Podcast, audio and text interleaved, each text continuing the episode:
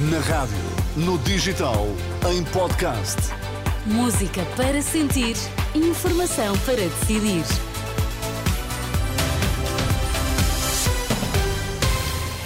Vamos saber quais as notícias que estão a marcar a atualidade. Começamos pelos títulos em destaque.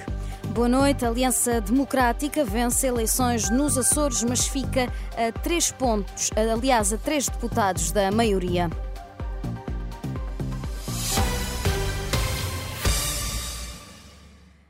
Coligação do PSD, CDS e PPM vence as eleições nos Açores, mas sem maioria absoluta. Com mais de 42% dos votos contados, a coligação garantiu 26 deputados na Assembleia Regional, ficou apenas a 3 da maioria absoluta. O PS, que ficou em segundo lugar, com 23 deputados eleitos, esta é a primeira derrota dos socialistas em regionais dos Açores desde 1996. Já o Chega, mais do que duplicou a presença no Parlamento Regional, teve 9% dos votos e garantiu cinco lugares, até agora tinha apenas dois deputados. A Iniciativa Liberal, o Bloco de Esquerda e o PAN conseguiram um deputado, a CDU voltou a ficar fora do Parlamento dos Açores. Nas reações, o vencedor da noite, José Manuel Bolieiro, diz estar preparado para governar sem acordo. Peço desculpa, eu governarei com uma maioria relativa.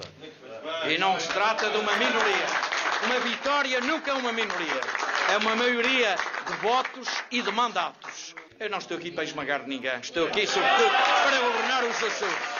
Já nas declarações do líder do Partido Socialista, Pedro Nuno Santos, diz que a primeira derrota em regionais açorianas em mais de 25 anos não desfoca o partido do objetivo de ganhar as legislativas. Nos Açores, no que ao PS diz respeito, nós temos que esperar pelas decisões dos órgãos regionais do Partido Socialista, no quadro da autonomia regional do PS Açores, no quadro da autonomia regional dos Açores.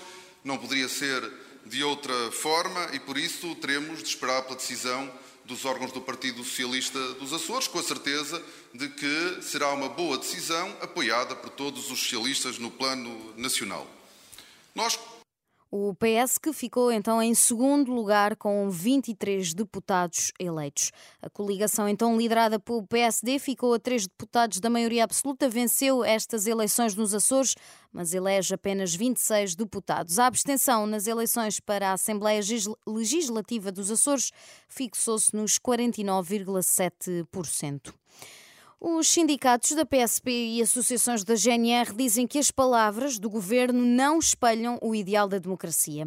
Em causa está os inquéritos que o Ministério da Administração Interna decidiu abrir à falta de policiamento por baixas médicas, razão que tem levado ao adiamento vários jogos de futebol, como o de ontem entre o Famalicão e o Sporting e a partida deste domingo entre o Feirense e o Académico de Viseu da Segunda Liga. A plataforma de representantes dos trabalhadores lamenta que estas averiguações sejam acompanhadas da certeza do governo de que há responsabilidade e culpa por parte dos polícias. Em comunicado, os agentes voltam a alertar que qualquer ocorrência grave será da responsabilidade do governo.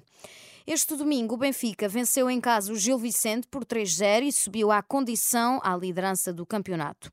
Na zona de entrevistas rápidas à Sport TV, o técnico encarnado, Roger Schmidt, disse que a equipa controlou bem o jogo. Controlamos bem o jogo, marcámos na altura certa, o terceiro gol após o intervalo decidiu e estamos felizes por ter vencido. Já o técnico do Gil Vicente, Vítor Campelos, admitiu que a equipa devia ter reforçado a ofensiva.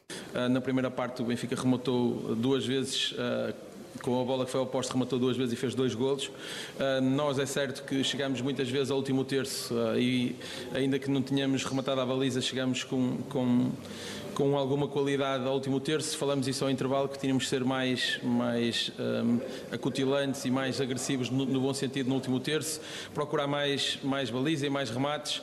Um, na segunda parte começa com, com o gol do Benfica, o 3 a 0, e então as coisas ficaram mais difíceis. Noutro jogo a norte, o Braga venceu em casa o Moreirense por uma bola a zero e aproxima-se do terceiro lugar, onde está o Futebol Clube do Porto.